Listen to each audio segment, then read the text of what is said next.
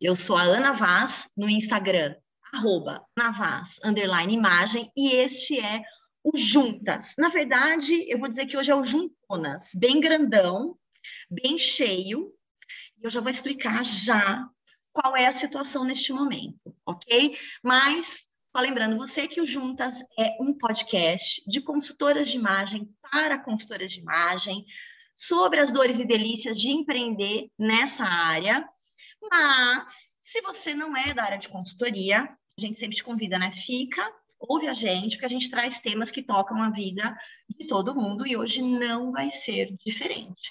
Eu estou muitíssimo bem acompanhada aqui hoje para falar sobre padrão, e na verdade, para falar sobre quem é que pode, quem é que tem o direito, quem é que consegue quebrar o, o padrão, o padrão. Aqui, aqui assim, gente, não vamos rebobinar a fita, não vamos fazer edição, vai, a língua vai enrolar e vamos indo. Então, quem é que consegue quebrar o padrão e não ter nenhum tipo de resultado negativo, né? Não sofrer nenhum tipo de ameaça, não se colocar em risco. Para isto, Estou aqui com as belíssimas, glamurosas. Eu queria muito que vocês pudessem ver. Eu vou tirar uma foto depois para vocês vejam. Né? Todas lindas, parece até que combinaram com fundos combinando, roupas coordenadas e tudo mais. Em ordem alfabética, elas vão se apresentar, uma, é, falar os arrobas para vocês, tudo bonitinho. Então, estamos aqui com Carla Domiciano. Falei certinho? Domiciano, certo? com Adé Soares, com Isabel Clara e com Renata Pedro. E eu sou Luna Vaz, como já disse lá no começo, certo? Então vamos lá. Meninas, por favor, fiquem à vontade, sejam muito bem-vindas. Eu estou muito feliz. Estamos aqui em cinco, gente. É o nosso recorde de participantes no, no Juntas. Então vamos, vamos, vamos fazer uma bagunça aqui hoje. Quem quer começar se apresentando? Vamos fazer o contrário. A gente começou por ordem alfabética, a gente vai agora do final para o começo. Vai lá, Rê. Ai, meu Deus.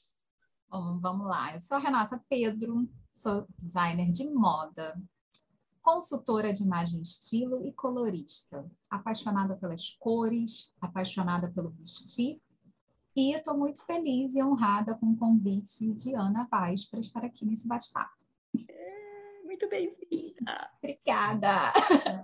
Falo bastante, então assim, a gente tem que se controlar para não dominar toda a conversa. Gente, qualquer coisa até meia-noite está ótimo. É, tem que falar assim, né, fazer uma apresentação breve para dominar tudo. Mas estou muito feliz com o convite. Obrigada, Ana. Eu e com essa, essa turma aqui, né? É, pois é. Muito bom. Bel.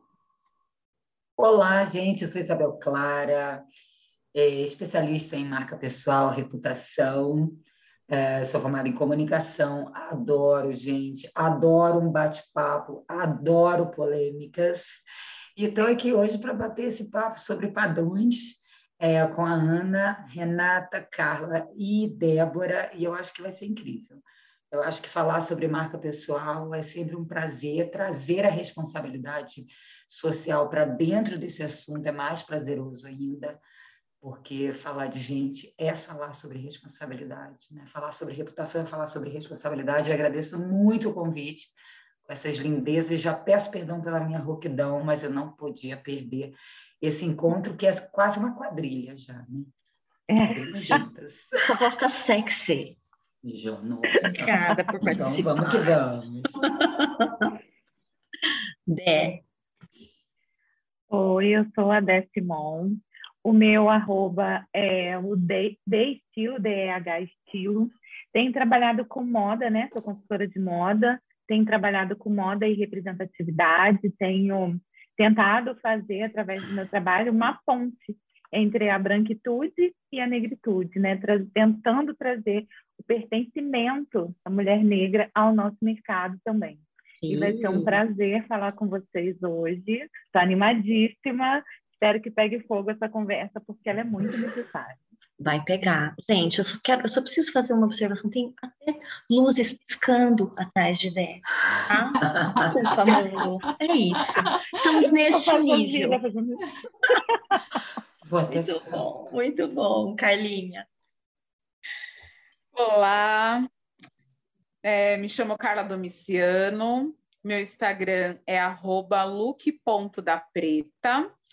Eu sou analista de coloração, consultora de imagem, educadora palestrante, pesquisadora, principalmente das corporeidades pretas dentro da diáspora. Estou muito feliz e satisfeita com esse convite. Peço a bênção dos meus ancestrais e licença para que esse bate-papo seja maravilhoso, que a gente consiga aí fortalecer e trocar bastante. Com certeza, muito bom, Carlinha. E bailarina, tá, gente? É. É. Ai, que chique. Quero só deixar esse detalhe aqui também. Ah, Só isso, Só né? isso. Muito bem. Maravilhoso. E eu tenho também aqui, tem que confessar, tem cifose, escoliose, eu vejo ali a bailarina, já me dá uma coisa assim, pra eu- né? né? Ajusta, A né? bailarina, Tá. todo mundo deu uma esticada Né? na Deu uma esticada, dá aquela- uma, uma postura, já né? aqui. Descemos aqui alguns centímetros nesse momento. Muito bem.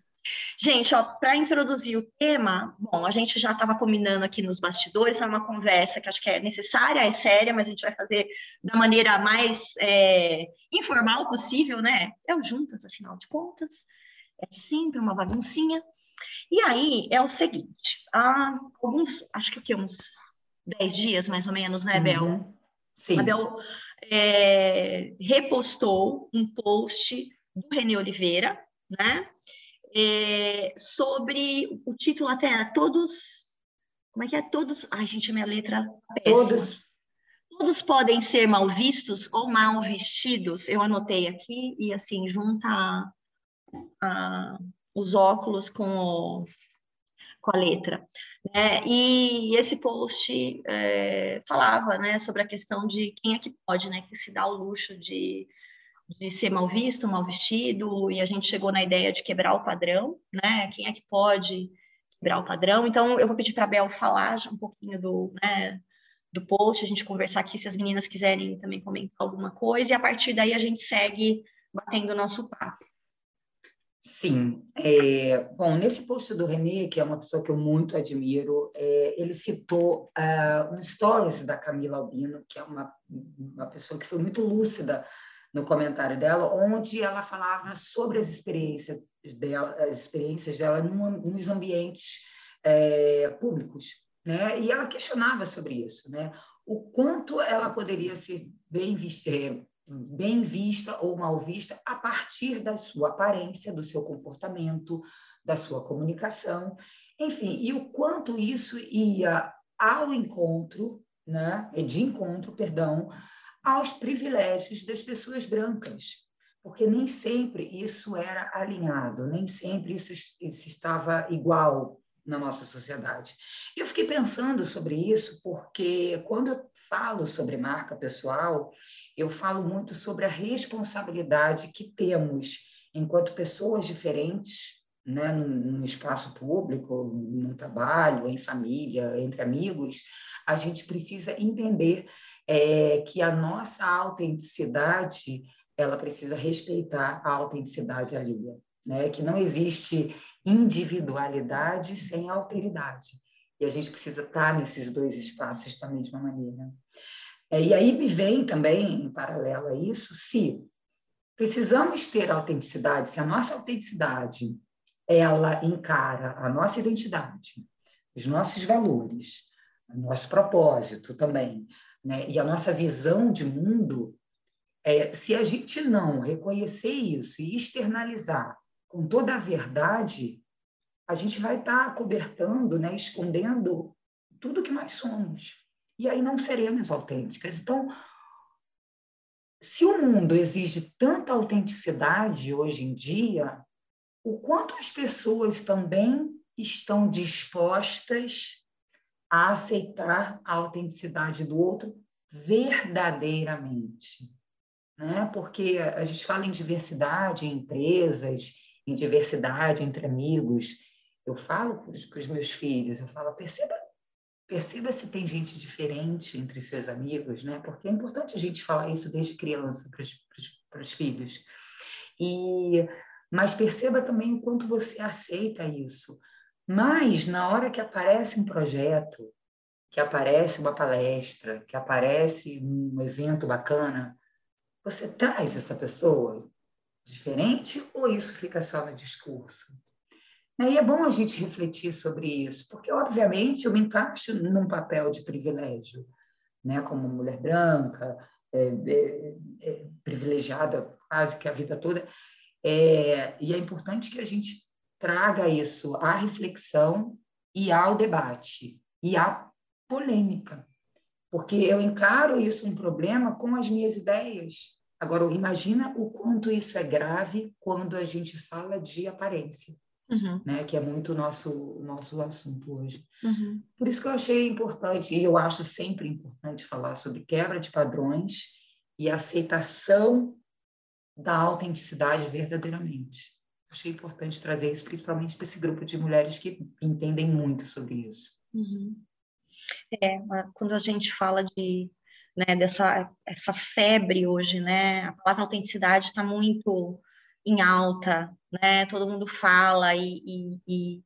só que é, realmente eu percebo, como você disse, Bel, que vai até a página 2, as pessoas dispostas a aceitar, né? E vai variar o número de páginas dependendo do perfil de cada, né, de cada indivíduo que está oferecendo ali a sua autenticidade, né? Então, uh, e a gente na consultoria está num momento é, especificamente na consultoria, acredito que marca, né, quando a gente fala de marca, e marca pessoal, e marca é, profissional, é, uhum. corporativa, etc., produto, serviço, também, né, do, da autenticidade, mas na consultoria virou quase que a linha, né, de, de condução aí da comunicação de muita gente. No entanto, a gente vê que é autêntico, muitas vezes, é só repetição de códigos muito antigos, né? Com uhum. um perfuminho ali de alguma coisa, mas ainda carregados de machismo, classismo, racismo e etarismo, né? Todos os, os ismos aí que a gente pode, é, pode imaginar, né? E, e, algumas pessoas, a gente não pode acho que deixar de lado, né, a questão da interseccionalidade, porque algumas pessoas são afetadas em várias instâncias, né? E outras é, muito menos, né?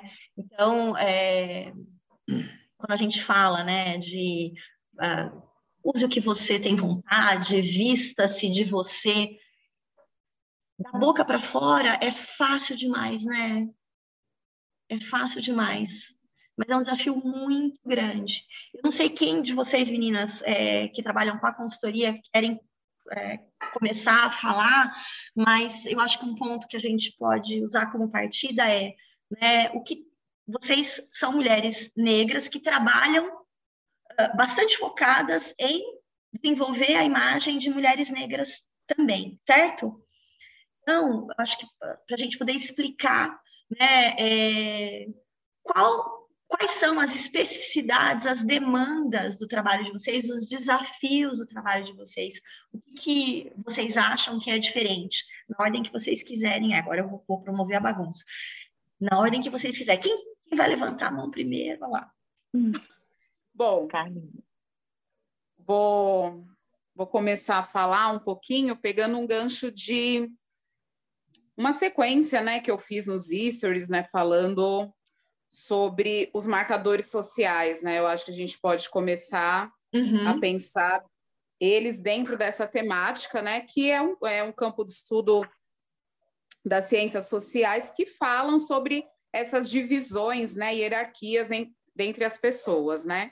Neste dia especificamente que eu estava falando sobre os marcadores sociais, foi uma pesquisa que eu fiz de atendimento para mulheres gordas, né? Mulheres e homens gordos e gordos, gordos maiores, né, 60, tamanho 60, uhum. né, quais eram as demandas, né?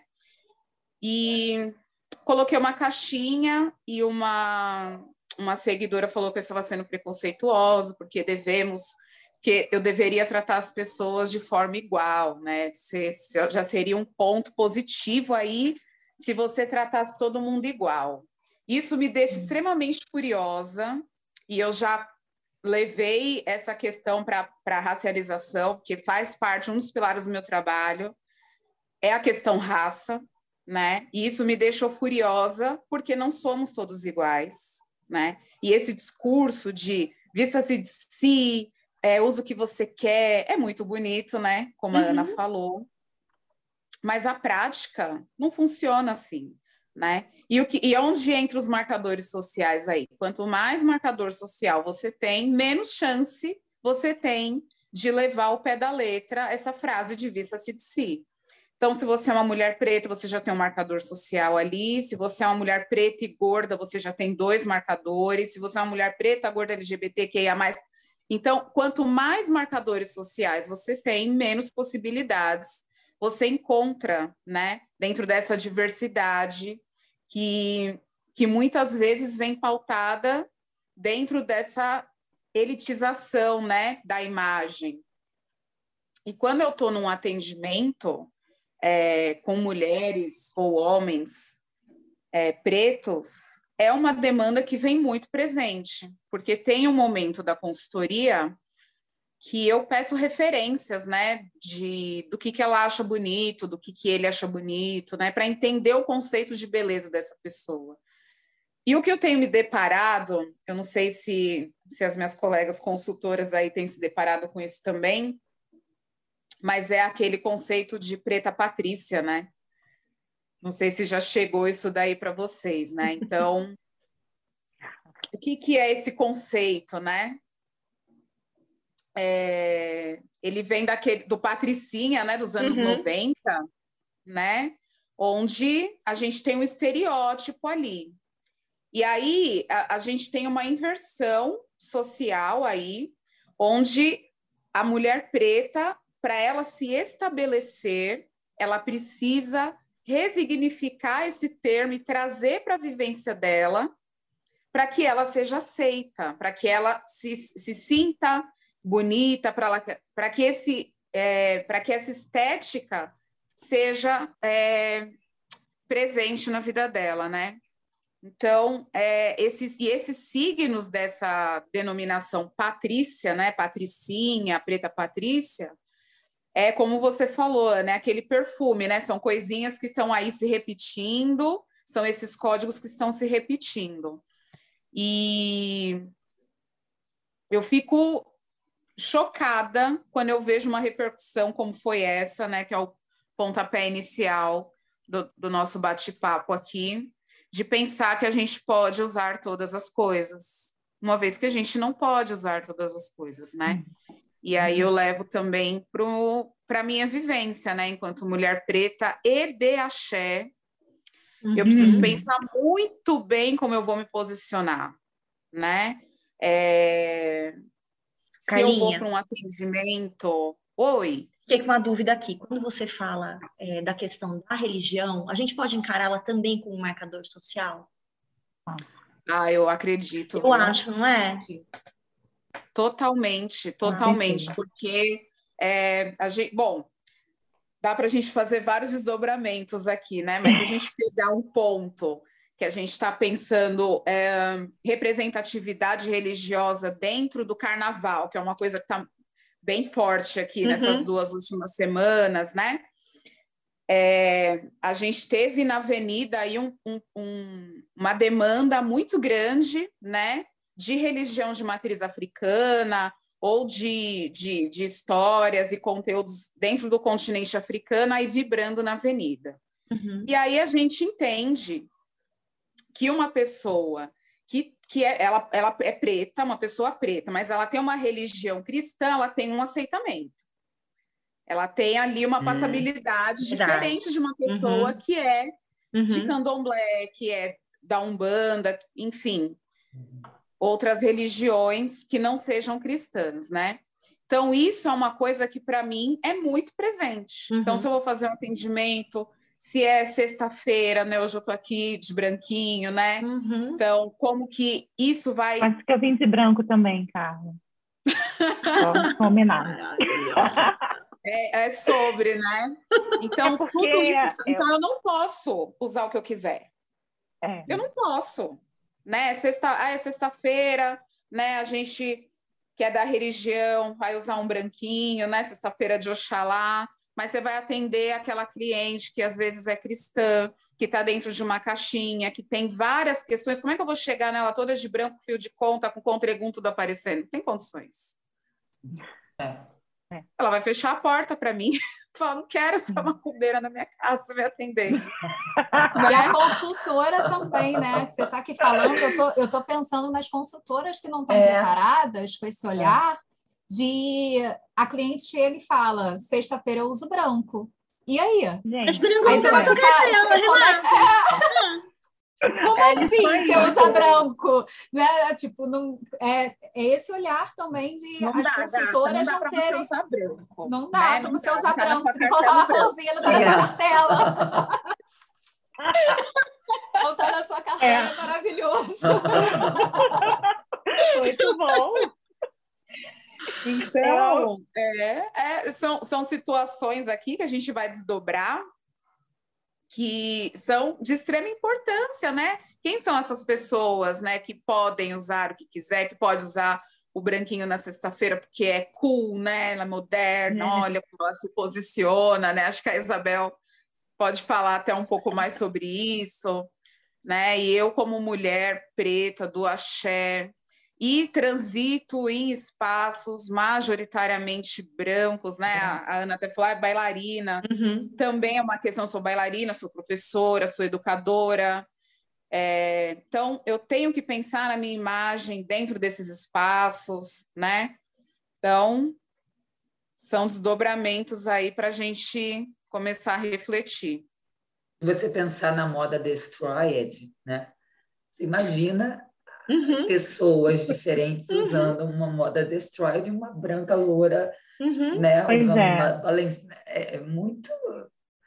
Né? Eu amo essa estética, né, do destroyed. Amo, mas eu meio que aboli do meu guarda-roupa, porque eu fiz o caminho um pouco diferente do da Carla, por exemplo. Eu comecei na consultoria de estilo há muitos anos, né, antes de ter filho, e aí eu dei uma pausa quando eu tive as crianças e retornei em 2017. Então, antes eu só atendia mulheres brancas, obviamente, né? Porque muitos anos, isso tem muito tempo. É, e aí eu, eu tinha muito, eu sempre tive muita consciência de, do que, de que o que eu gostava de usar de verdade, eu não poderia usar para frequentar esses espaços quando eu atendia essa mulher. Né? Então, eu amo essa estética, eu amo, eu, ama, eu tinha muitos chinelões, calças bem largas, rasgadas e tal. Eu não conseguia, não, eu sabia que eu não podia usar aquilo, né, nesses espaços. A gente, quando atende, é, a, como eu falei, a consultoria de estilo, ela já foi muito mais elitizada. Hoje, a gente está conseguindo quebrar um pouco, né, essa história, esse padrão e tal, mas naquela época não era assim, não era possível frequentar esses espaços dessa forma. Então, quando a gente pensa nessa liberdade, essa liberdade ela, ela não existe, na verdade, né? A gente quer, a gente gostaria, eu gostaria de continuar usando as minhas calças largas, rasgadas, mas eu sei que para esses espaços a gente não consegue. É óbvio que a gente tenta também, enquanto mulher negra, né, se a gente está nesse espaço, a gente também é, a gente precisa militar por ele, né? Pela, pela nossa liberdade. Só que também a gente precisa pensar de uma forma muito estratégica de como a gente é. vai militar também. Uhum. Porque senão a gente passa a ser a preta raivosa e a gente também não é escutada, né? A gente não é ouvida, a gente é silenciada mesmo. Então, essa liberdade, ela não existe. Então, como eu estava falando, eu comecei trabalhando com mulheres brancas e depois, quando eu volto em 2017, eu já volto com outro posicionamento, querendo falar para as minhas. E foi muito difícil, muito difícil. Quando a Carla fala da preta Patrícia, que estética é essa da, da preta Patrícia, né? Como que a gente pode também é, traduzir isso de uma outra forma para a mulher negra? Porque a gente sabe que não vai dar também para a mulher negra se vestir do jeito que ela quer. É impossível. Mas como que a gente faz esse equilíbrio? O meu trabalho hoje ele está pautado nisso. Eu quero, eu não quero que a minha cliente negra se vista de mulher branca, eu quero que ela se vista dela, mas eu sei que não dá para fazer isso de uma forma muito radical. Como vamos fazer esse meio termo, sabe? Então, assim, quando a gente fala em liberdade, essa liberdade para a mulher branca, ela existe. Ela, a mulher branca, ela, a que eu uhum. estilo branca, loura, ela pode ir para um shopping classe AA de calça rasgada e chinelo, para uhum. ter blusa rasgada também, que eu já vi, cansei de ver. Ela pode. E ela não vai ser perseguida pelo segurança do uhum. shopping. Né? Uhum. Ela não vai andar com a sensação de que tem gente atrás dela olhando para ver se ela vai roubar alguma coisa ou não. Mas, no nosso caso, isso é muito forte, muito presente e muito verdadeiro, por mais que as pessoas achem que a gente está exagerando sempre.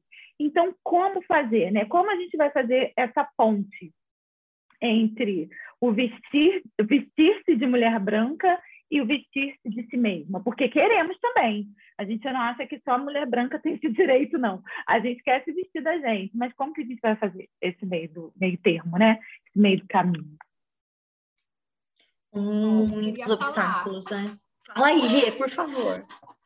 São muitos obstáculos e eu vou falar um pouquinho da minha trajetória, que é uma trajetória que ela vem de uma liberdade no vestir, mas uma liberdade que ela vinha para autoafirmação nos lugares que eu ocupava, né? Então eu venho de estilo e ali naquele ambiente que eu, que eu, que eu estava, é, para eu me destacar, eu precisei ir usando e me apropriando do meu exotismo, né? Essa palavrinha aqui uhum. que a gente está falando lá de trás, eu, eu, sou exótica desde que eu me entendo por gente, pelo simples fato de eu ter um cabelo cacheado, né? nem crespo, cacheado.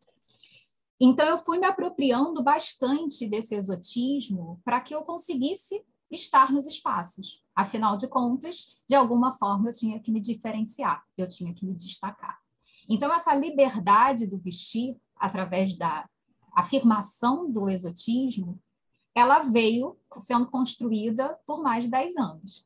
E aí, quando eu faço a transição para a consultoria, não cabe né, para mim que consegui me entender dentro de um, de um, de um lugar estético onde existe, entre muitas aspas, uma liberdade, porque não existe uma. Acho que ninguém, no fundo, no fundo, ninguém tem liberdade na hora de se vestir, né?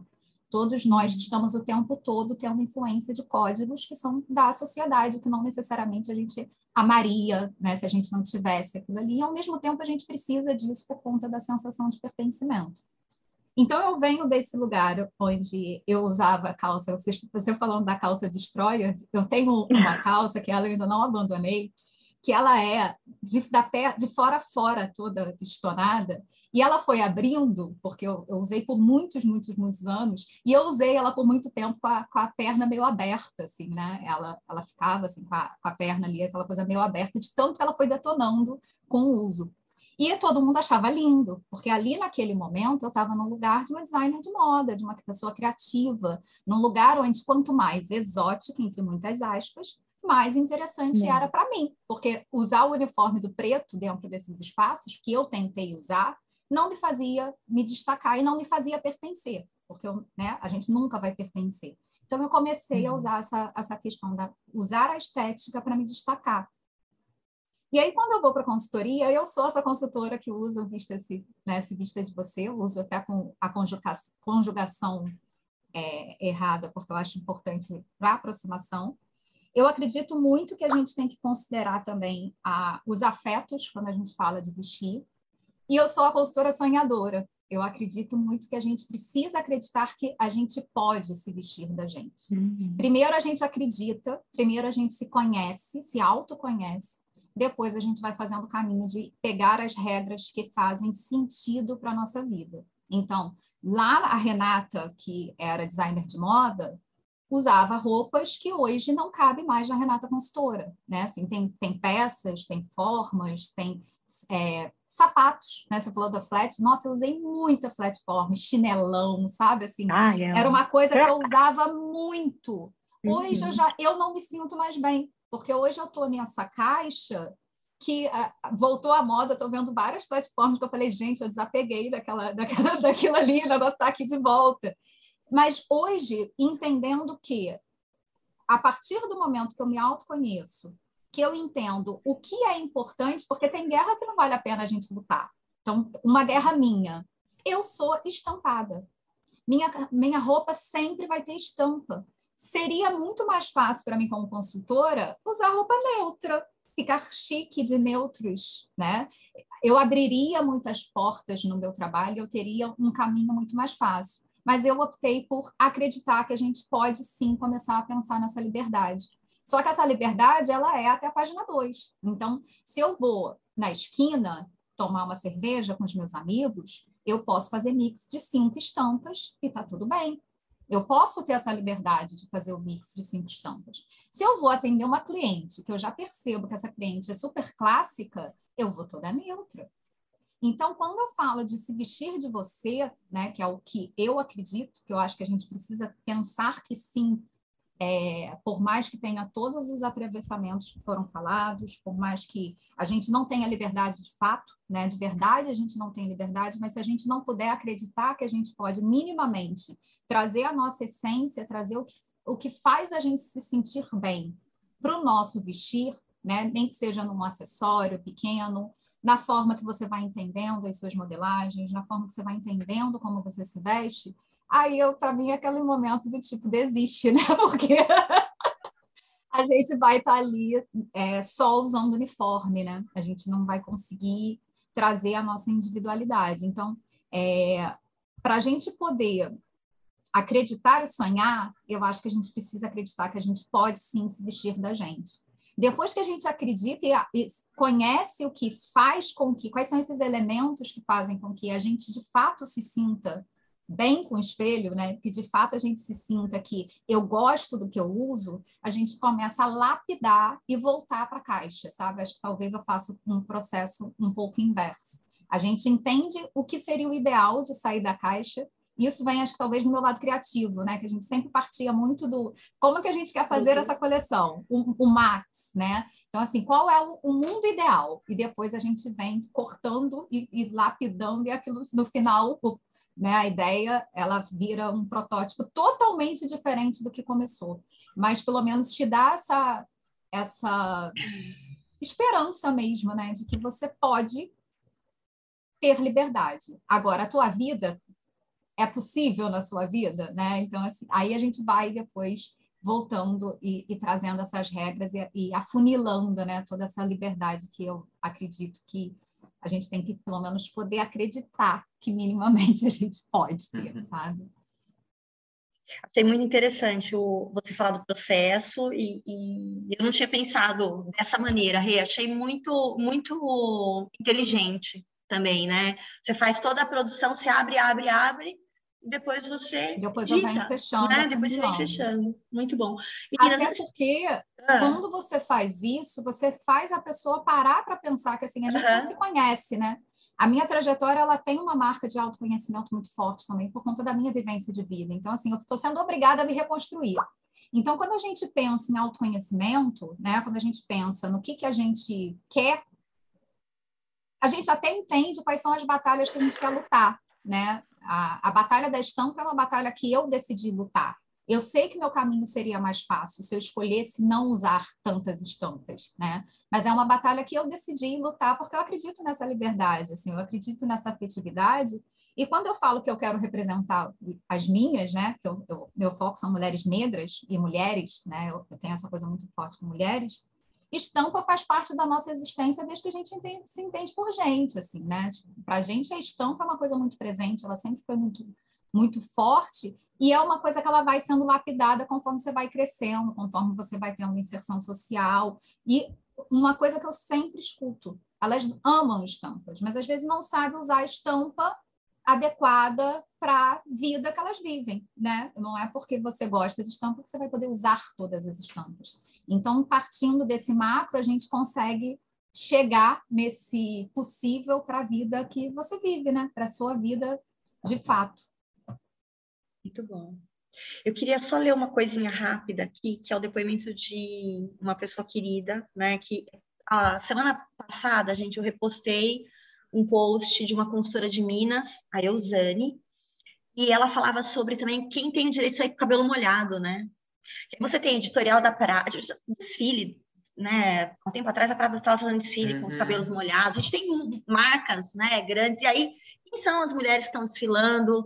Quem são as que aparecem, né? Ela até fala no, no a Eusane até fala no post dela, né? A Bruna Marquezine e não sei o que. Só mulheres brancas com cabelos lisos de né, cabelo molhado. Né? Existe uma existe um frisson aí da consultoria de imagem, né, para demonizar os cabelos molhados, né, e mais ainda se esses cabelos forem cacheados. Então vem de novo, né, a ideia de que não está pronto, não está impecável, não, né, muitos nãos, muitas regras. E aí eu repostei isso e uma amiga veio falar comigo, né, e ela falou o seguinte, e é uma uma, uma mulher negra. Ela falou assim: olha, para mim, teve um momento que quanto mais quebra de padrão eu colocava, mais difícil foi ficando a vida financeira.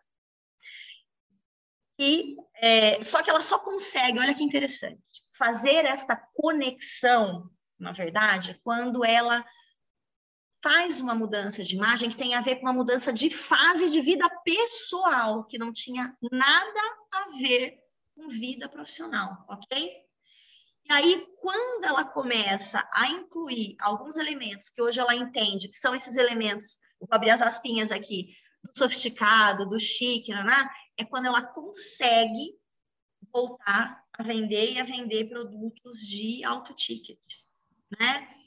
Então, e assim, é uma profissional na área dela foda, boa demais, né? É, fala muito bem, se comunica muito bem, tem é, é, é,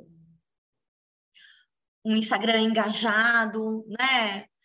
Mas veja, era uma coisa que ela não estava nem, ela estava tranquila com isso, né? E só descobriu o que era depois. E a partir daí ficou muito zelosa. Então, o dia que eu postei, acho que, né, mexeu e ela falou: quero compartilhar uma coisa com você, que acho que é, né, vale a pena ser dividida. E eu quis dividir aqui, porque é um relato real. E até nesse dia a gente conversou mais um pouco, eu falei, e é tão interessante, né? É, eu tenho uma outra, uma outra amiga que foi quebrando, quebrando, quebrando padrão, e o, o período em que ela mais vendeu foi o período em que ela estava mais fora do padrão.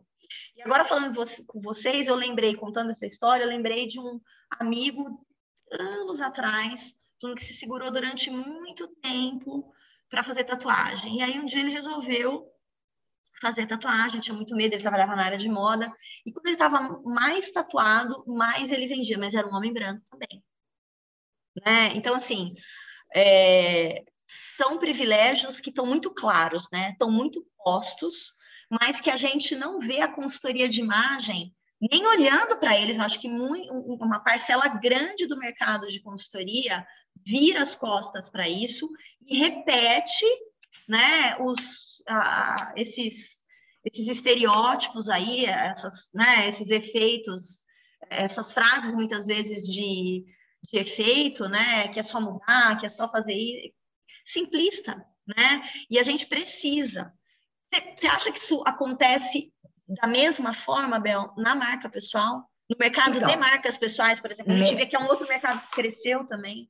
Né? Sim, né, eu acho que é, posicionamento tem tudo a ver com esse, com esse tópico aqui, desse, desse bate-papo que a gente está falando, porque eu acho que cabe a quem pode, a quem está em determinado ponto nessa hierarquia que a Carla comentou, né, de estar, de poder, etc., é, batalhar por algumas brigas, ter algumas brigas, falar sobre o assunto, trazer o assunto à tona. Porque, veja, no campo, se você tratar no campo sociológico, quem introduziu esses códigos aos quais estamos acostumados foram pessoas brancas, elitistas, né? Você tem aí vários sociólogos Sérgio Buarque, Raimundo Fiori, é, é, é, Roberta Mata, depois que fala de jeitinho brasileiro. Então, assim, é, ontem eu estava numa aula de Jessé de Souza, maravilhoso, que ele falava assim, jeitinho brasileiro, vai, não é um jeitinho brasileiro, tem jeitinho, jeitinho alemão. É, o, o, homem cordial, aquele que trabalha por afetos, não é só aqui, você tem em todo lugar. Então, assim, a gente não pode estar acostumado. A gente fez o homem brasileiro. E assim a gente faz os nossos códigos. Então, esses códigos aos quais estamos acostumados, eles foram impostos por um modelo de homem, por um modelo social, né? por um modelo que somos nós, eu, basicamente, eu, você né? e outros. Então, eu acho que cabe a uma parcela da consultoria, seja de marca pessoal, seja de consultoria, ou seja de qualquer outra esfera na sociedade, trazer assuntos à tona e batalhar por eles. Eu não acho que a gente tem que se calar, sabe? Principalmente quando é você é consciente sobre um assunto.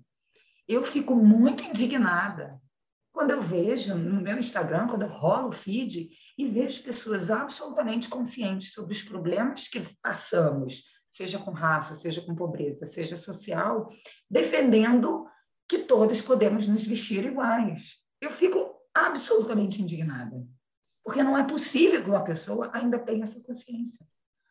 E aí se comportar igual, falar alto no ambiente igual. Não. Sabe? Então, é, é, que todos podemos ser ricos, que todos, ai, basta você querer, tá tudo no mindset. Eu fico absolutamente indignada com isso. Você sabe tudo que eu penso sobre isso. Então, é o meu papel como consultora de marca pessoal e falar, quando, ao falar sobre posicionamento, trazer a responsabilidade social à tona que ela tem como marca pessoal. Falar, olha, você é uma marca pessoal, mas existem outras pessoas à sua volta. Empatia não pode ser uma bússola da moralidade quando o assunto é sobre os seus. Aí é mole ter empatia, né? Você traz aqui para conversa só pessoas que você gosta. Aí, empatia nota 10. Traz para empatizar pessoas de fora que você não curte, que é diferente de você. Porque esse é um exercício que eu tento fazer. E, e vou te falar, às vezes não devo conseguir, né? porque é fogo. Eu moro num, num bairro judeu, meu prédio tem alguns judeus e e às vezes eu me pego, não, peraí, deixa eu pensar, né? Com a Carla, deve ser mais ou menos o que deve acontecer com a Carla. Eu paro e penso, não, peraí, deixa eu pensar aqui o que é esse elevador desligado de sexta até sábado. Eu fico bravíssima. Mas, assim, é, é, é pensar na empatia para além do seu umbigo. Então, quando a gente fala de mercado, é, é pensar que quem pode tem que bradar, sim, pela, pela, por assuntos que têm que ser ditos e têm que ser mudados, códigos que têm que ser quebrados, gente. Afinal de contas, quem fez esses códigos? O bom senso, qual é a régua do bom senso? É. A gente está muito antiquado, para usar alguma outra palavra. Está muito raivosa. né? E a raiva é linda, né? Eu gosto da raiva, mas, de novo, quem é que pode sentir raiva e pode expressar raiva, né? Eu acho que a gente faz Desculpa. muita coisa boa no, na, na raiva, né? É, Verdade. Não é? é? Sem, assim, sem dourar a pílula aqui, mas é, eu olho, às vezes, para esse tipo de comunicação e, e, e penso, esta é uma pessoa que poderia fazer isso que a Bel está falando, né? E ela uhum. tem consciência, porque às vezes você já conversou e etc. E aí você vê aquilo, e isso me angustia muito. Eu falo, gente, o que é? O que é essa manifestação? É uma manifestação é, a partir do medo? É uma manifestação a partir da do, né, do, do um desejo de faturar, que ok, todas todas temos, dá para entender, etc. Uhum. É, ou é só uma escolha de um caminho das mais fácil, né? ou é crença mesmo, eu entendi, mas não ah. consigo ah. mover. Então, é uma coisa que me incomoda, e é uma coisa que é, eu vou rolando o Instagram, eu sigo muita gente na consultoria de imagem, para mim é trabalho fazer isso, mas eu vou dizer que uhum. nos últimos tempos tem sido muito difícil, muito difícil, porque ao mesmo tempo em que a gente está, né, aqui a gente está num grupo esclarecido, né? É, eu vejo, eu tenho uma bolha que é assim, que se parece aqui com a gente, que comunga, né, dos, dos mesmos dos mesmos valores, mas é, eu vejo coisas que eu falo, meu Deus, eu não, não, não é possível, a gente não está em eu tô assistindo TV Pirata, né, lá nos anos 90, eu tô onde onde eu tô, né? O que que a gente está vendo? E, e eu eu falo, eu quero sair, deve ter ficado muito pouco até no Instagram, menos do que eu deveria para algumas coisas, porque parte para mim, né, uhum. acompanhar, porque eu acabo também fazendo o papel de levar, né, é, para as alunas, né, para quem acompanha a boutique, o que está acontecendo no mercado e tudo mais. Mas é difícil, porque é difícil de entender, às vezes, de entender e de, de, de aceitar. Né? Então, se para mim é assim, eu que estou ali, né, no, no, privilégio também, é, imagino, né, é, para quem está de fora e está uh, ah, passando pela exclusão. A mesma coisa quando a gente fala de gênero também. Né? Quando a Rê falou, ah, eu atendo uhum. mulheres, né, e mulheres o tanto de homem que eu já não sigo mais, porque eu não tenho, eu não consigo mais ler homens, eu não consigo mais ouvir homens. Uhum. Deixa eu falar baixo, meu, meu marido não sabe, brincadeira. é, mas é verdade, é muito. Você olha e fala assim, gente, de onde essa pessoa, né? Como é que pode? E eu, eu me peguei relendo ah, algumas coisas de, de marketing, coisas para preparar aula, tal, da época de de, dos velhos tempos, eu falei, gente, como isso tá. Nossa, como não faz mais sentido, né? Muita uhum. coisa que está aqui. Uhum. E outro dia eu comprei um livro que, é, já, olha, eu assim, já nem lembro mais, mas eu, até, eu postei a capa, depois, cinco minutos depois, eu postei falei, pode esquecer o que eu postei, esquece.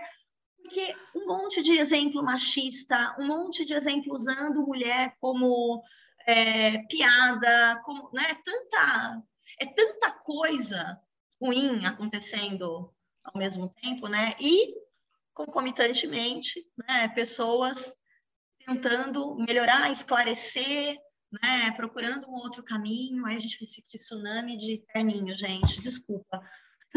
Uma tá. graça terninho, tá, gente? Não é. Gente, você é. Eu tenho uma militância, eu acabei virando militante da, do não do não terninho, sabe? É isso. Porque é isso, assim, a gente precisa entender a moda, e principalmente estilo pessoal, é, por um outro viés. Né? E, mas, e é, mas é isso que a Ana está falando, a gente está tentando é, quebrar esses padrões, a gente tem um outro tipo de trabalho, e a gente vê nascendo a todo momento aquela consultoria de estilo tradicional, né? Tentando colocar Gente, é, e quando gente... falam que cabelo cacheado não é elegante, gente, cabelo crespo, gente, a pessoa, a pessoa vai fazer o quê? Ela vai continuar, ela acabou de fazer uma transição capilar, né? Ela fez um, um movimento que ela se reconheceu aí agora, porque a consultoria volta, volta é. tudo, volta a alisar o cabelo, porque o cabelo cacheado não é elegante, cabelo crespo é. não é elegante. Gente, esse lance do cabelo é absurdo. Gente, é, muito, é cruel. É muito, é né? muito é absurdo. Cruel é, e aí você é. vê um movimento da galera do tipo se trançando muitas vezes, não por uma questão de escolha, porque eu acredito que a gente pode escolher o que quiser, Sim. mas se trançando por uma questão de a consultoria, né? Fala que a gente precisa alisar, vou trançar para estar mais próxima desse padrão, e não por uma questão é. de escolha de uso daquela, daquele elemento. É assim, e tem muito, eu tenho visto, assim, dá até tristeza ver o, a chuva de aquele comparativo, uma mulher elegante, a mulher de cabelo liso, uma mulher não elegante, uma mulher de cabelo cacheado. Ai, gente, desculpa. Isso deveria ser banido, do, banido do universo, assim. Eu fico assim, não é possível, isso devia ser proibido. Aí dá vontade é. que dá, aí vão falar da, da negra raivosa, né? A vontade que dá é ir lá e falar, pelo amor de Deus, é sério que você, você estudou para isso? De onde você tirou aqui? De onde você ah, veio? Vamos, vamos é. estudar que existem outros símbolos, existem vários símbolos, existem várias formas. É, é, é, muito mais amplo do que essa coisa limitadora, né? É isso ou isso? Mais nada no meio do caminho. E Rê, é, sabe que eu acho também que isso que a gente está falando agora faz um pouco de, sobre uma ponte aí com o que você estava falando, né? De nós usarmos o que a gente quer, né? essa liberdade, como, como que a gente dosa tudo isso, porque, para mim, vai muito de encontro com aquela frase: vamos ocupar todos os espaços. Porque os espaços, eles custam. Eles custam a nossa saúde mental, a nossa saúde física, a nossa saúde espiritual são moedas simbólicas que não tá na mão no poder de preto. E aí a gente às vezes vai nessa sede, né? De eu, eu quero ocupar aquele lugar, vamos ocupar todos os espaços, eu vou entrar na loja X, sim, eles vão ter que me engolir, sim. Amor, às vezes você não tem o dinheiro simbólico, a moeda simbólica para você arcar com essa situação. E a violência vem, ela vem devastando a gente. Né? E vem Porque sem, a gente. E vem sem, sem filtro, né? A violência, Sem ela filtro, vem assim. Imagina. é, eu gosto muito de, de me colocar nessas horas numa posição de privilégio, porque eu sou uma mulher negra, mas eu tenho traços mais é, traços mais miscigenados. Eu sou casada com um homem negro, que em muitos momentos eu tô com ele no shopping, a gente se separa, um homem negro, black power, né? E a gente se separa e aí eu percebo que um segurança que às vezes não me segue, porque talvez naquele dia eu não esteja de chinelo, eu não esteja de calça rasgada, ele segue ele. Independente se está com roupa de marca, se está com tênis de marca, se está bem vestido, se está bem posicionado. A existência dele já faz o segurança ficar de olho. Então, quando a gente fala de liberdade, eu acho que talvez seja mais uma liberdade simbólica da gente ter no coração que a gente pode fazer micro escolhas, né? Do que uma de fato uma liberdade, porque a liberdade de fato é ocupar esses espaços não é simples. Ocupar esses espaços não basta você querer, não basta você ter dinheiro. Né? Que a gente vê esse movimento das pretas patrícias, que muitas vezes a, a forma de, de, de ocupação ela vem por uso de marcas que às vezes a pessoa ela, ela tem o dinheiro, mas o fato dela estar ali com aquele símbolo de status só isso não faz com que ela pertença, né? As pessoas perguntam se é verdade ou se é se é, não é falsificada, se não é né? falsificada. Ninguém pergunta isso para uma pessoa branca, gente. Ninguém Não, nunca vai nunca. perguntar isso para uma pessoa branca. Então, essa a gente fala de, de, de ocupação desses espaços, a gente não tem de fato né, essa liberdade. A gente não tem nem liberdade de assi- a- entender que o nosso cabelo, né, ele ele não o fato de termos um cabelo que é nosso natural, né, não atrapalha no nosso posicionamento de marca, né? Então, se o nosso cabelo, que é uma coisa que veio com a gente de fábrica, atrapalha, se as nossas formas, as nossas cores, a nossa pele atrapalha, então a roupa ali, ela, ela tem que ser um, uma ferramenta, né? Assim, eu gosto de pensar na roupa como uma ferramenta de você é, estrategicamente usar a- essa peça para ocupar seus espaços, né? Então, em alguns momentos, para você alcançar o que você quer, você vai ter que abrir mão da roupa, que talvez, né? Tipo, uma roupa de axé. Você não vai pegar é, elementos que estão relacionados à sua religião e usar tão tranquilamente como uma cruz que todas as pessoas usam com tanta facilidade, né? Então, é, mas essa consciência que eu sinto que ela, pelo menos, traz uma paz, assim, né? De você saber por que que você está deixando de usar, né? Você, você faz uma escolha e aí eu acho que vai ficando um pouquinho mais mais Menos possível, né? Menos difícil, sim. Menos difícil. Porque É. difícil é, né? É, é sempre. É. um trabalho de Hércules, É, né, gente? É porque emocionalmente exaustivo, porque você fica. Quando a Dé falou lá no começo, né, sobre isso, né, e agora a gente volta a falar nessa coisa de é, você fica medindo, né? ah, Põe um pouquinho na balança aqui, aqui eu posso ir até aqui, ali eu posso ir até lá, aqui. É muito exaustivo, é muito exaustivo. Consome uma energia né, emocional, é, é, cognitiva, é, gigantesca, gigantesca. Fala, É. Que eu te interrompi. É. Não, eu ia falar que agora, quando, aí a gente volta para a questão né, do, do início da nossa conversa, de falar que como alguém, qualquer pessoa que viva, que habite esse planeta, como que alguém pode falar, pode chegar a propor isso, né? De, permita-se ser mal visto. Né? Permita-se ser mal visto. Eu, eu li o post da pessoa que fez, fui lá ler, para entender o que estava rolando ali. É, e ela fala, do- ela fala o seguinte, que nem Jesus agradou todo mundo, então a gente não vai agradar todo mundo, então a gente tem que se permitir ser mal vista pelo outro, né? Ela não estava nem falando exatamente de roupa, ela estava falando do- da impressão que a gente causa nas pessoas, da gente falar o que a gente quiser falar e está tudo bem se as pessoas é, nos interpretarem mal ou interpretarem da forma que elas quiserem. Mas da onde, sabe? Ela fala do alto de um privilégio, né, da, daquela pessoa que realmente ela pode se dar ao direito de ser mal vista, mal interpretada, de escrever o que ela quiser escrever, sem pensar na coletividade, né, sem pensar no próximo. Ela tem esse direito, mas como, né, da onde surgem essas pautas? Eu fico pensando, meu Deus, da onde essa pessoa saiu, né? Será que ela não habita esse planeta? Não é possível, porque vamos ver, vamos lá, eu, Carla e Renata, a gente pode se permitir ser mal vista, né? ser mal interpretada? Às vezes uma frase que a gente fale no Instagram já causa um burburinho danado, as pessoas já interpretam mal a gente.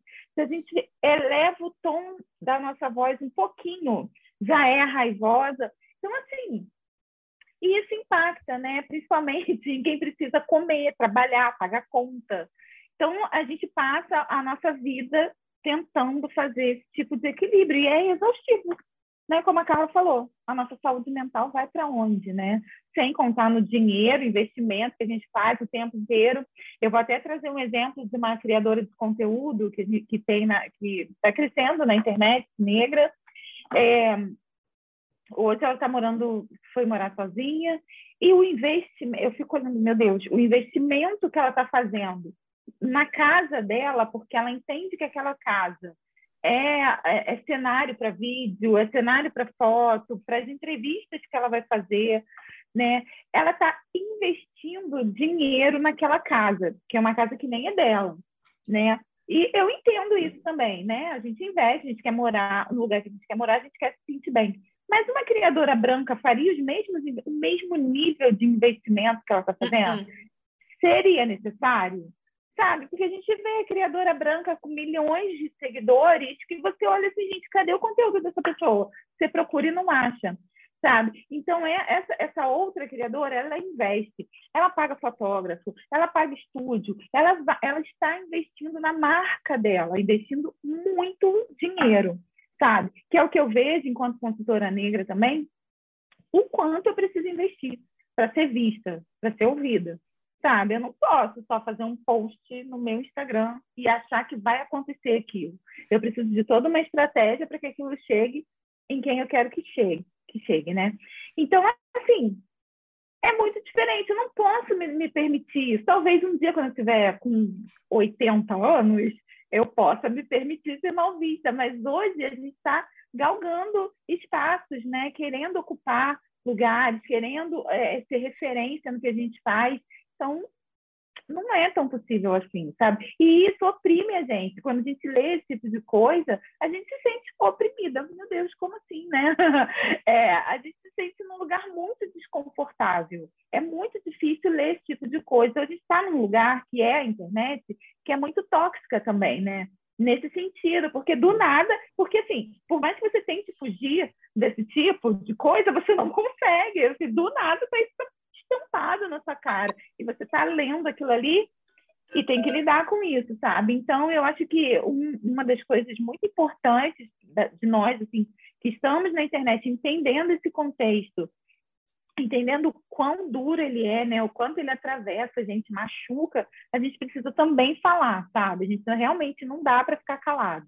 Não dá para deixar com que isso seja dito e fique por isso mesmo, né? A gente precisa realmente marcar território, marcar a nossa, a nossa, o nosso posicionamento diante dessas falas muito extremamente complicadas. Uhum. É, soa tão inofensivo, né? Soa bonitinho, soa Sou, uma bravata, né? É uma bravatinha, né? Toda bonitinha, mas é violenta. Tem muita, é tem muita, é, tem muita violência por trás desse tipo de, de, de, de chamadinha, né? É. Eu acho que no campo, é, no campo da aparência é muito grave, porque a imagem é, é o que está aí para a gente ver, né? No campo das ideias também isso é muito grave. Eu sou uma pessoa que, que ah, às vezes eu falo até demais. E isso impacta muito no meu, no meu negócio, mas é, para mim ainda, ainda posso, eu tenho o privilégio de poder falar isso, de me posicionar, no que eu falo, e, e é curioso isso, porque isso impacta na nossa, nas nossas parcerias, como a gente é aceita nos espaços, né? Numa uhum. chamada para um para um negócio aqui, para um negócio ali, para um podcast aqui, outro ali, é, uhum. e até na sua paciência mesmo, né? Para lidar com o grupo. É, é, eu, eu, lógico, eu tenho uma, uma pessoa que cuida da minha marca pessoal, ela fala: vamos traçar uma meta para os seus eventos. Eu falo uma vez por ano. Ela, não, duas vezes por semestre. Eu falo: ai, demais. porque a gente porque, é, é, é, é porque é, você sabe que quando. Ontem eu fiz um post sobre autenticidade, né? falando sobre o nosso encontro aqui hoje, não falando sobre o nosso encontro, mas pensando no nosso encontro, e eu falando, porque se às vezes, para mim, é difícil ouvir assim, ah, mas esse assunto é muito pesado, não fala sobre isso no encontro, porque, gente, eu ouço isso. Eu ouço sobre feminismo, ouço sobre aborto, ouço sobre política, ouço sobre raça, ouço sobre. E olha que nem, né, nem preta sou. Mas ouço sobre vários temas, vários temas. Agora, imagina sobre imagem, que é algo que de cara está aparente, porque eu posso ficar calada, né? Eu posso ficar calada, não fico, mas posso ficar. É, e isso impacta no meu negócio. Agora, você imagina com imagem, que é algo que você não esconde. Não esconde. Exatamente. Não tem. Você pode escolher se calar, mas você não escolhe. Você tá ali, é o que te materializa, né? É a tua pele, é o teu cabelo, né? Tá ali com você. Né? Quando a gente fala no, no... Tem muito que evoluir ainda dentro do Liberta, mas é, é... a gente fala sobre a imagem pessoal, a questão da roupa, mas assim, ela acontece no corpo. Que corpo é esse, né? É um corpo magro, é um corpo uhum. gordo, é o corpo de uma mulher preta, de uma mulher branca, é um corpo de um homem, né? É, uhum. é, uma pessoa, que nem a Carla falou, né? É uma pessoa LGBTQIA+. Ó, esses dias eu postei o livro, é, um livro que eu, que eu li no clube de leitura da Manuela Dávila, que é um clube sensacional. Ela só lê mulheres, né? E, o e já falou Manuela Dávila, já perdeu muito. Já perdi, gente! Sigo ela! A gente se fala. A gente, é, eu já estou no segundo clube dela, não fiz o terceiro porque não deu. Mas tudo bem. Ela é maravilhoso, hein? Gente, educação. É maravilhosa. Eu, eu participo do clube dela e comecei a participar de um outro clube.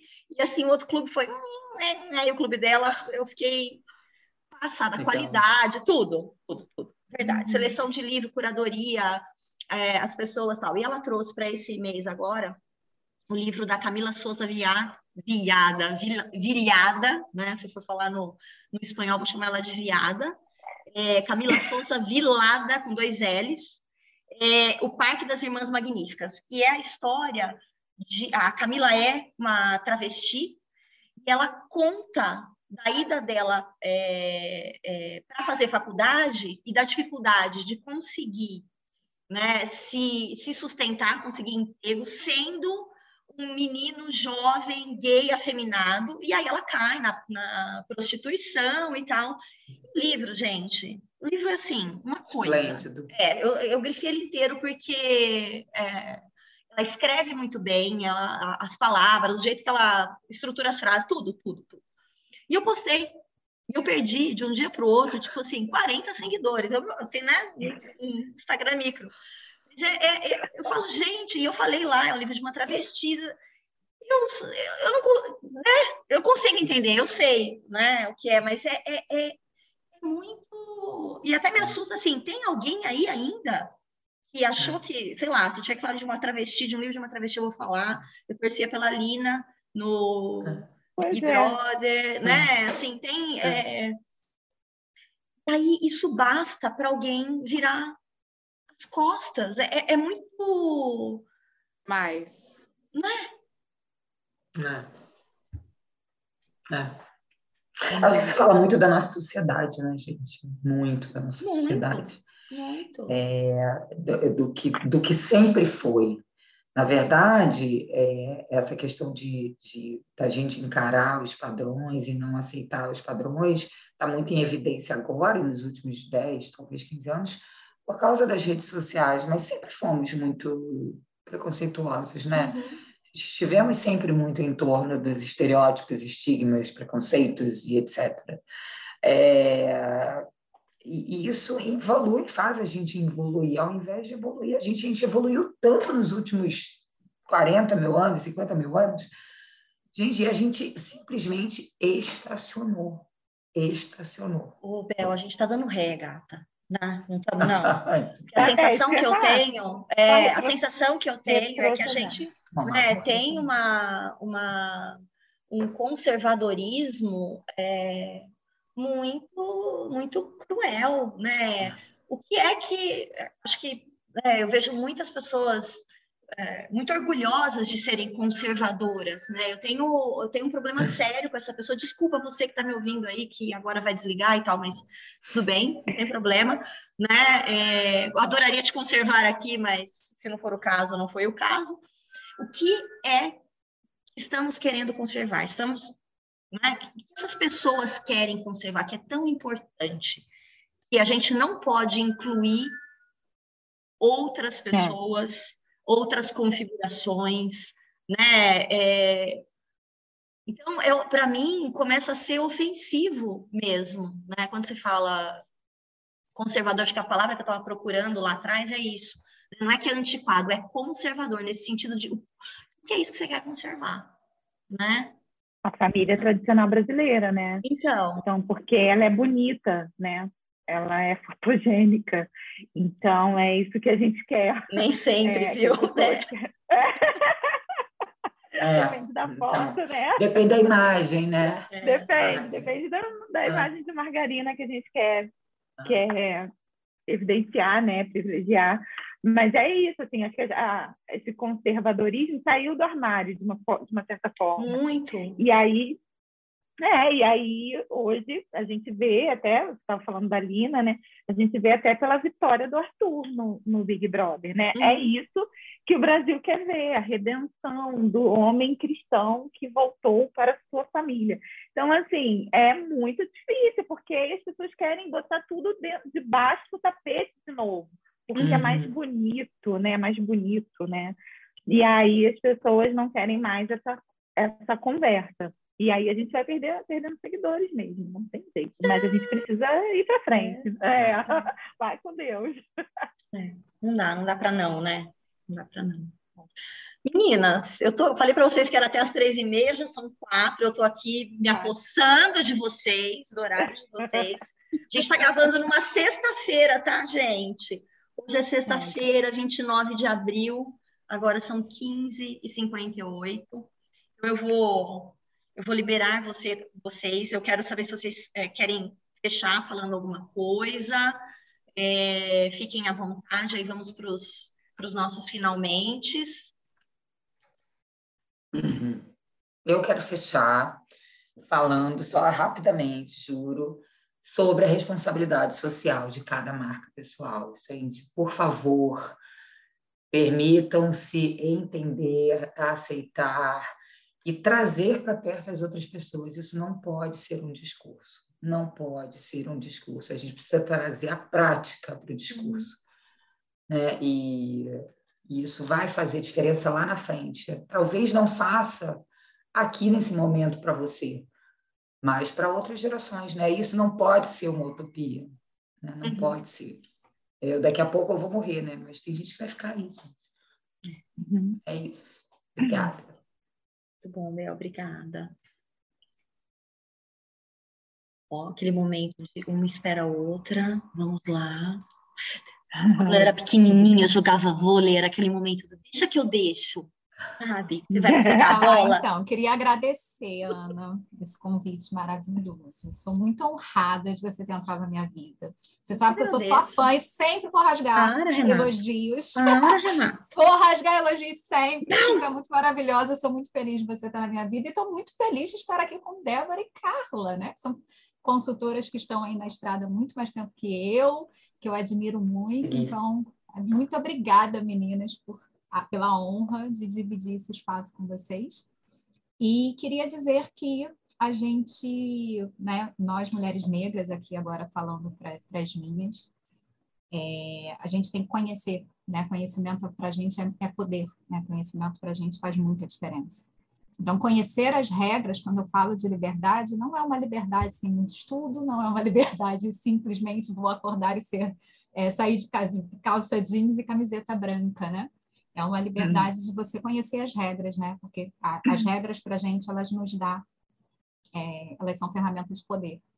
Então, para você se vestir de você, você tem que conhecer as regras, né? Não adianta só só querer e colocar muita intenção, né? E a intenção ela tá ligada a que vida você vive.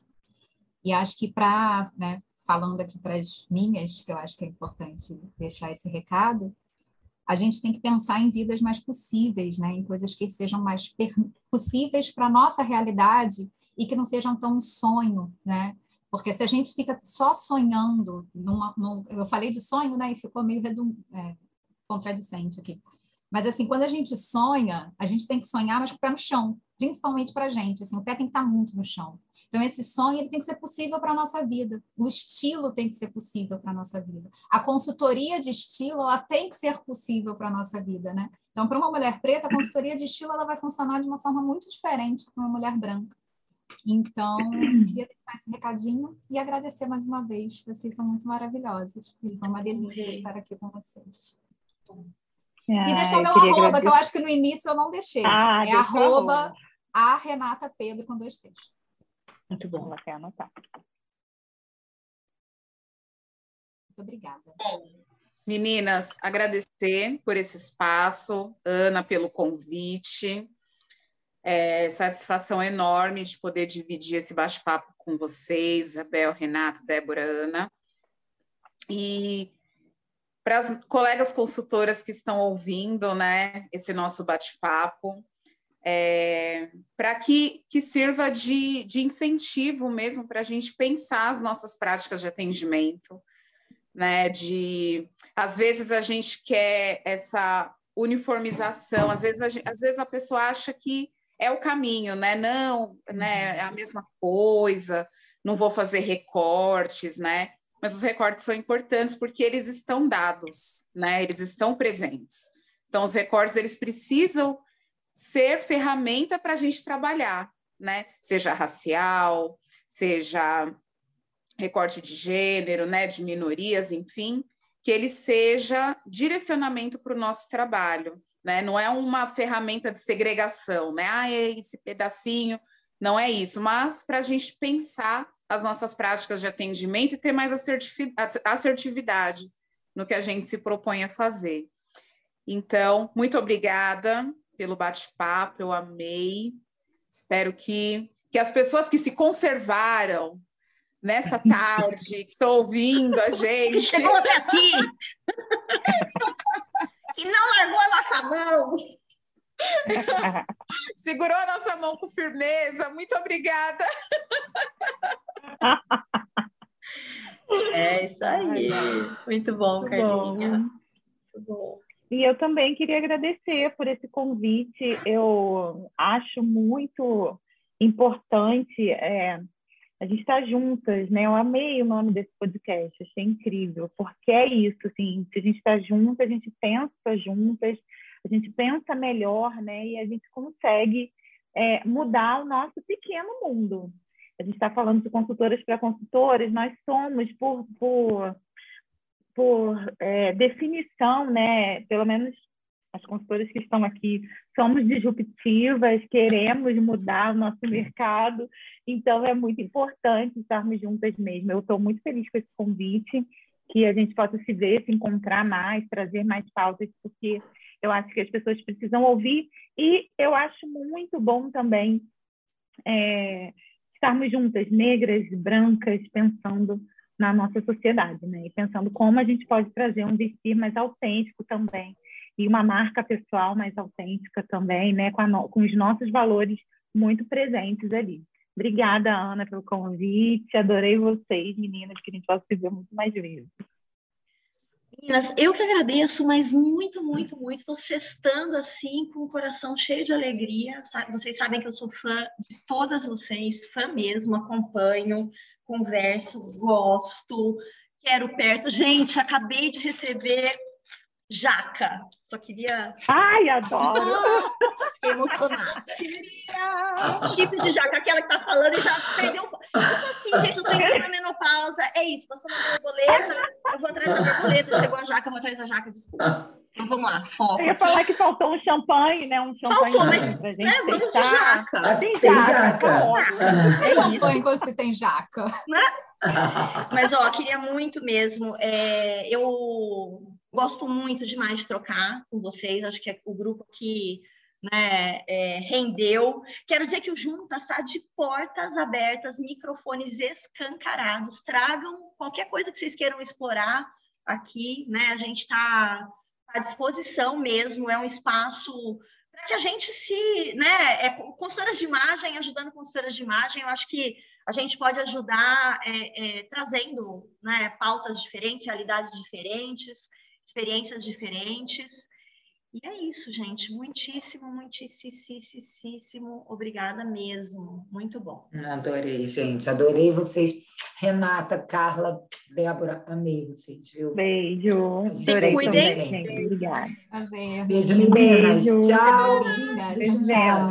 Tchau, tchau. Fiz- Ana, Ana, e a foto, Ana? Ai, vamos, vamos. Eu já fiz um vídeo, agora é foto. Vem cá aí, você tá aí ouvindo a gente. Agora que o cabelo tá Eu tirei molhado. Carla. colocar o meu lado Cabelo bom. molhado. O cabelo tá molhado. Peraí, deixa eu dar só Peraí, um vou virar aqui, o lado bom. Um, dois, três e já. E mais uma. E mais uma. E outra. Muito bem. Hum, ó, todo mundo só no lado bom, assim. Tá bom. Peraí, Theo, peraí, peraí que o meu filho vai invadir aqui. Beijo, gente. Beijo. Beijo. Obrigada. Tchau, tchau. Tchau. Graças.